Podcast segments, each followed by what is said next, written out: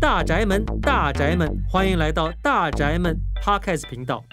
人家说有钱人住在大宅门，但在台中，我们有的是大宅门，有豪宅，也有一群互相共享的人们。就让我们一同分享住在台中豪宅的点滴吧。台中，台中，共好色彩，男女老少这回一起摆。Hello，大家好，欢迎来到今天的大宅门 Podcast 频道。不晓得大家对于设计这两个字有什么看法呢？而一栋好的建筑设计又必须具备什么样的条件呢？今天呢、我们就特别邀请到台中豪宅无期地段的建筑设计师，他们设计的不仅仅是一般的住宅，而是社会住宅。它需要考量到更多的社会层面，例如公共空间的使用以及人与人之间的互动连结。除此之外，区域性的环境特色也都必须要做适当的评估。今天就让我们跟着两位建筑师来好好的聊一聊设计吧。我们欢迎无期地段的建筑设计师叶玉新建筑师以及苏茂斌建筑师。Hello，Hello，各位听众大家好。嗯，很高兴今天邀请到两位哦。目前无期地段的社会住宅九月份已经对外公告了，在十月六号到十一月五号。会开放受理申请。这边想要请问一下两位，你们在一开始设计这个无期地段的时候，设计理念是什么呢？能不能跟我们分享一下？呃，好，这边我大概先说明一下哈。呃，以这个案子来讲的话，它其实是台湾目前唯一一座设立在滨海地段的这个社会住宅哈。嗯。那因此，就是在这个社会住宅要怎么样能够回应它这个滨海基地的一些特色。包括风啦，包括有盐分，在这个建材跟整个规划上面，要能够回应它这个基地的特色的部分。那另外就是它还是需要具有这个符合社会住宅的这个意涵的一栋建筑物哈。那包括能够提供公共性，提供它的这个整栋呃空间里面的这个共有性、串联互动。那这个部分的话，都希望能够在这个色彩里面能够达到。没错哦，我听到很多啊，还有一个是滨海，对不对？所以有一些特别需要克服的地方，还有互动的部分。叶建筑师可不可以跟我们补充一下？呃，我们在这个设宅的时候，其实特别希望能够跟无期的风来做对话。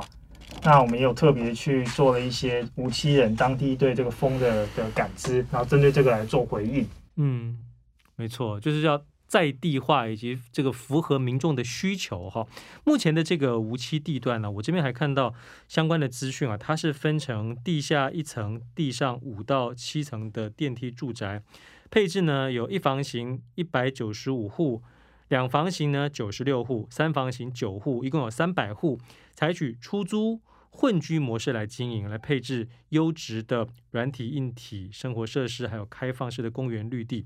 地面层还设有社会服务站，还有托婴中心等社区的福利设施。这边可以再跟我们深入说明一下，目前无期地段建筑设计的这几个区域的特色，还有设计的理念吗？呃，无期跟其他的社宅可能有一些比较不一样的地方。其实有蛮多社宅，它目前台中市的很多社宅，它是采取高楼化的这个设计。嗯，那无期不是，无期其实我们是。因为为了要克服它的这个风对于整个建筑物对于它内部空间的影响，那所以我们是采用一个环绕式的设计，也就是形成了所谓的中庭。那我们也透过这个中庭，那让人可以在这边活动聚集。当然，但是它也可以在这个地方，包括呃，从这个中庭去分散到它周边的这个这个社福空间。嗯，因此它这个是跟其他社宅有一个很大的差异的地方。对对，特别是针对这个滨海的这个风哈，那这个风当时你们这个设计的时候是怎么样透过设计可以把这个风让它不会感受那么大、那么强烈，还是怎么样一个做法？呃，我们与成大的 SBD 研究室合作，嗯，来针对这个无期这个地方的风来做模拟。那其实我们做的目标很简单，我们就是希望让呃人们活动的地方能够不要接收到强烈的风，嗯，但是呃周遭这个大地的风，其实是我们必须要跟它和平共处的。对，那所以刚刚苏建筑师提到中间的内庭的部分，就是说我们所谓人希望在这个地方活动的地方。它就是一个我们透过建筑物的围绕来把这个风挡在外面。嗯，对，这样子民众在里头活动的时候就不会感受到那个 很不舒服的这个强风。好，那上一次我们其实有访问过都发局的黄文斌局长，他有跟我们透露，好宅的建筑设计都会依照当地不同的需求和特色做跟动。像比如说您刚才提到的无锡地段的楼层，因为靠海，风太大了，所以楼层数就会故意只做七层楼，就是要降低海风对生活的影响。同时呢，无锡地段的长辈居多。因此，又加上了乐龄的概念，对于因地制宜的这样子的设计概念，哈，您可以再跟我们多说一下吗？特别是关于乐龄的部分。呃，我们在各个楼层的这个设计呢，因为我们都用廊廊道来连通，嗯、所以我们这这个建筑物虽然是分成北院跟南院，它有两个中庭在整个规划当中。嗯、那但是南院、北院，它不管是从地面或者是各个楼层，它都可以无障碍的通行到所有的这个室内空间，以及包括它的公共空间。那所以可以真正达到它这个这个乐龄，那让让它无障碍的一个一个呃空间的使用需求。嗯，那叶建筑这边要补充一下。这这边补充一下，就是在其实，在梧栖有一栋那个同综合医院，那这个周边的居民其实会抱怨说，这个大楼风非常强。那这也是我们当初呃呃接收到这个地方的呃特性，希望把建筑物能够降低。那在建筑物降低，同时透过一些立面设计的手法，让这个建筑物周遭我们量体很大，希望我们盖下去之后，周边的量体的大楼风都能够。不是这种会让人呃骑车过去就会不小心跌倒这样子的状况。嗯，没错。所以当初哈，你们在设计这个无锡地段的时候，从设计的概念到完成，总共花了多长时间？中间有没有需要经过这个大量的修改呀、啊？或者是说，跟像您刚刚提到的，因为要因地制宜嘛，所以要跟民众做很深入的访谈，有没有遭遇到什么样的困难，并且是怎么解决的？呃，这个设计其实我们在参与这个净土之前，就已经在已经在构思它的这个呃室内的一些呃，包括它公公共设施，嗯，它的这个呃给居民所使用的这个这种这种呃在社区里面的这个共享空间的这个部分，我们已经在构思这个部分了。嗯，那就我自己看到，呃，这个部分我们后来实践在这个建筑物上面的时候，它碰到的一些问题，就是在法规上面的这个适用性。哎，我们在这个这个呃各个楼层，我们都有设置我们所谓的这个傍停空间、帮顶的这个空间，利用一些这个公共设施的这个空间，将它里面的这个住户，利用这个空间，能够在里面有产生一些活动，能够把人跟人串联串接起来。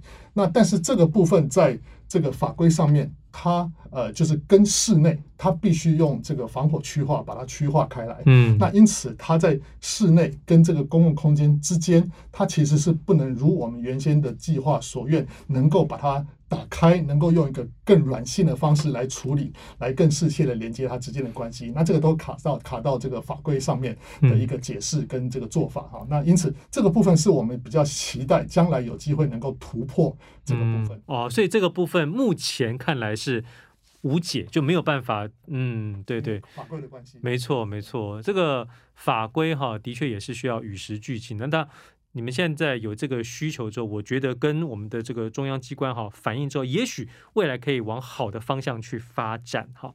这边我想再深入的聊一下，如果我是民众哈，比如说一个房子在盖的时候，我一定会非常好奇，未来我住进去之后，它实际的模样会长什么样子？你们期待民众住进去的时候看到一个理想的一个样子？在你们脑中的那个蓝图是什么样子呢？或者也可以请你们实际分享一下，最推荐这个无期豪宅，它在设计部分最好的地方是在哪里？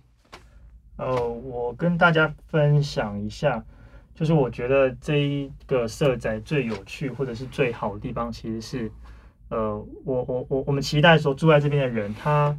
它可以重新的去建立人跟人的关系。嗯，那那我们的社宅跟传统的高楼式的社宅不一样。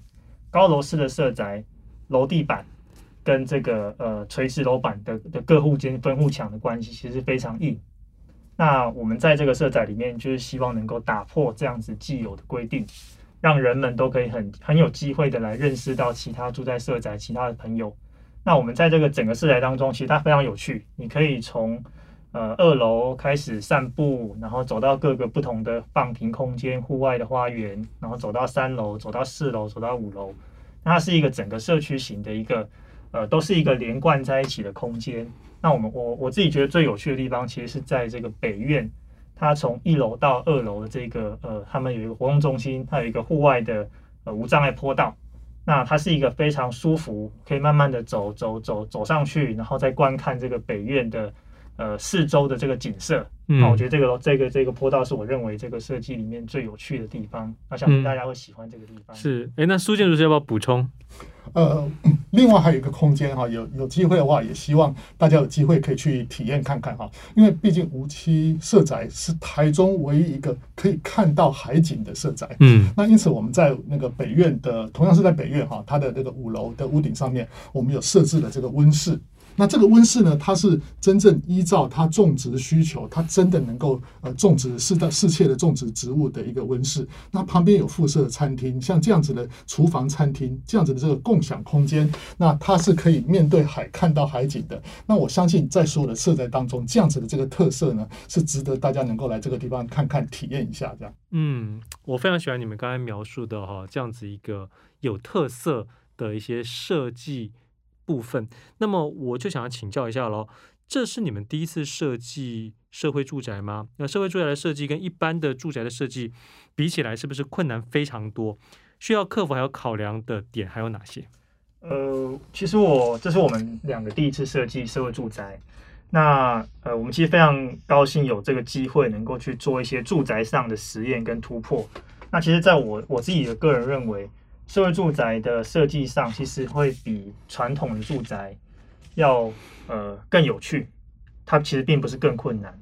那因为传统住宅在这个呃呃錙铢必较，每一个平方米、每一个法规都要呃争取到最大利益的条件下，其实没办法创造出这么多公共性、有趣、有利于人们居住的空间。所以我觉得在在这个社会住宅设计上，它其实是能够解放这一点。嗯，那那它当然会有一些困难的地方，困难的地方就是说，我们要怎么去让，呃，把我们这些对住宅的想法，对对人与人相处的空空间的想象，都把它呃整合到这个社会住宅里面。嗯，那我觉得这个是我们跟传统住宅不同的地方。嗯，对。对，其实呢，因为我之前访问过黄文斌局长，我知道他也是建筑师，所以我想他这个一定会好好的对你们专注完美，近乎苛求啊啊！所以这个一定，这个虽然是一个很呃困难的一个工作，但是我相信啊，你们一定会发挥巧思，把它做到最好。最后，我想要再请教一个问题，就是如果是以旁观者的角度来看，你们对于台中好宅的看法是什么？这样子一个以共好为主题的社宅的设计，你们对于呃，他对于现今社会来来说，你们认为有什么样的优点还有缺点呢？呃，台中的这个社宅其实呃，因为在不同的这个区域、不同的地区它都有啊。那因此呃，就我来看，台中市目前确实它能够提供了多样化，而且都是非常优质的。那并且它也非常具有经济性，嗯的这个住宅空间哈，让可以让大家选择哈。那我相信确实可以达到居住正义这样子的一个诉求跟效果。没错，所以其实我自己啊也觉得基本上没什么缺点，当然会有可以改进的地方了哈。但是呃，这样子一个这个多样性啊，又符合地方性的一个社会住宅，真的是蛮符合民众的需求。那我们也请叶建筑师是不是跟我们分享一下？呃，我觉得呃，其实我觉得台中市府对于社宅在这几年的投入跟用心是非常值得大家肯定。嗯，那在我们这几个同一时期做的这些社宅里面。呃，我们都各自被要求去做了一些不同的实验。那这些实验，我我们我认为其实是在就是以我们建筑设计者来说，是一个非常好的机会。那也是对于我们当代这个住宅，大家都只能够住在这种集合住宅的大楼里面，那也是一种呃有机会做一些尝试跟突破。然后我们这个案子刚好有有机会来做一个这种。合院式，然后压低空间，然后有一个很好的半户外空间，然后可以让人们自由自在的穿梭在这个空空间里面的住宅。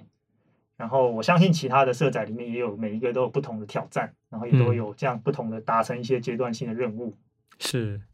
对，今天这个时间呢，虽然不是很长，但是我想大家听到我们叶建筑师还有苏建筑师的分享之后啊，两位这么有热情、这么有理念，分享了他们的设计理念之后呢，我想各位朋友应该对于这个入住我们的无期豪宅充满了期待，所以呢，我们非常高兴两位今天的到来，谢谢两位给我们提供这么深入对于这个无期豪宅的一些了解。那么我也想要提醒我们的听众朋友啊。梧栖三名豪宅在十月六号到十一月五号之间开放受理申请，申请资格还有规定的相关讯息，我们都公布在我们底下的相关的讯息栏里头，请大家务必点击进去。如果符合资格，欢迎您申请哦。我们希望下次有机会，请两位来分享你们的理念。谢谢，拜拜。谢谢，拜拜。